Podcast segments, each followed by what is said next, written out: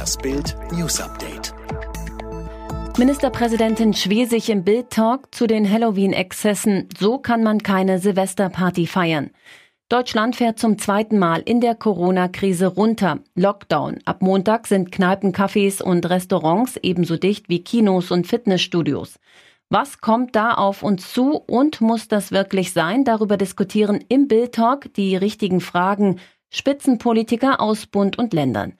Mecklenburg-Vorpommerns Ministerpräsidentin Schwesig hält die Maßnahmen für alternativlos. Das Virus ist mitten in der Bevölkerung, überall in der Gesellschaft. Es infizieren sich auch Menschen, die auf keiner illegalen Massenparty waren. Neue Strategie im Kampf gegen Corona. Erste deutsche Stadt macht's wie Schweden. Immer mehr Senioren stecken sich mit Corona an und deshalb reagiert jetzt die Stadt Tübingen. Sie setzt wie in Schweden voll auf den Schutz von Älteren.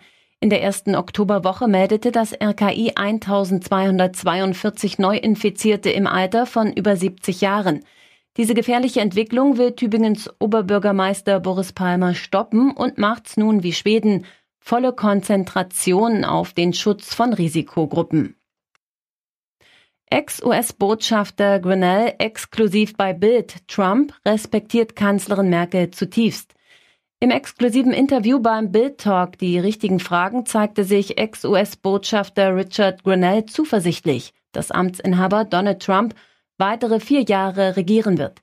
Zum persönlichen Verhältnis zwischen Trump und Bundeskanzlerin Angela Merkel erklärte Grinnell, ich denke, Trump respektiert die Kanzlerin zutiefst bei allen Meinungsverschiedenheiten. Atemprobleme und Quarantäne schon im April. Prinz William hatte heimlich Corona. Es ist schon sieben Monate her, doch erst jetzt erfährt die Öffentlichkeit von seiner Erkrankung. Prinz William hatte heimlich Corona. Im April hat sich der britische Thronfolger mit dem Virus infiziert, ohne dass außerhalb des Palastes jemand etwas davon mitbekommen hat. Uschi Müller spricht über den nahenden Abschied. Gerd schläft langsam hinüber. Es fällt Uschi Müller sehr schwer, über die traurige Lage ihres Gerd zu sprechen. Sie denkt lieber zurück an seine sportlichen Glanztaten, seine Tore, gegen die auch die besten Abwehrspieler dieser Welt machtlos waren, Tore, die dem deutschen Fußball und Bayern München erst die ganz großen Erfolge der 60er und 70er bescherten. Allein der Name Gerd Müller genügte und den Gegnern zitterten die Knie.